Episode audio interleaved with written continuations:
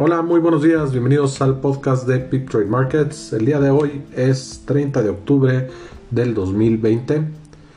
Le recordamos, como todos los días, a las 10 de la mañana estaremos revisando los mercados. Acaba de salir el dato del Producto Interno Bruto en México, el cual sale con un crecimiento en el tercer cuarto del 12%, bastante en línea con lo estimado. A las 9 de la mañana tendremos el gusto de tener a Denise Montesinos, quien nos estará hablando de los órganos de gobierno como generadores de ventaja competitiva. En los mercados el día de hoy, en Estados Unidos, a la baja, los futuros, el Standard Poor's cae 0.76%, el Dow Jones 0.78% abajo, el Nasdaq 1.06% abajo, el petróleo cae también 0.30%, mientras que el oro sube 0.43%. Las acciones en Europa el día de hoy están en terreno positivo. El Eurostox tiene una ganancia marginal de 0.06%. El índice que más cae en Europa es el DAX en Alemania y el CAC en Francia es el que más sube. Los mercados en Asia Pacífico cierran en terreno negativo.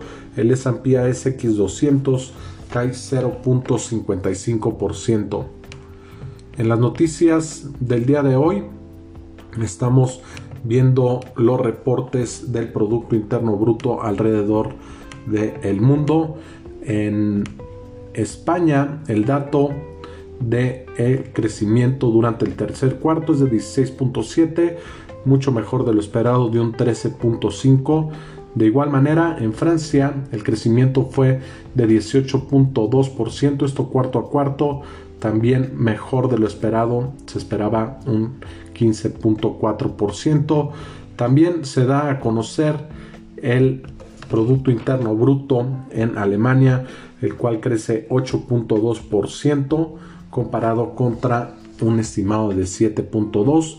En Italia, lo mismo, buenos datos, el Producto Interno Bruto crece 16.1, mientras el estimado era de 11.2.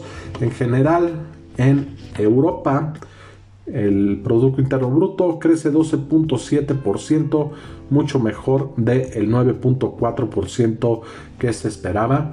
El día de ayer, Cristina Lagarde hacía mención de esto, que probablemente los datos en Europa durante el tercer cuarto se verían mejor de lo estimado, pero también menciona el día de ayer que habrá un, un mayor estímulo económico a medida que las economías se están desacelerando. También en Europa dan a conocer el índice de desempleo, el cual en septiembre se ubica en 8.3 en línea con lo estimado y también en línea con lo observado durante el mes de agosto. En temas de COVID estamos viendo que en Europa siguen con problemas para controlar la pandemia. El número de casos sigue cerca de 250 mil.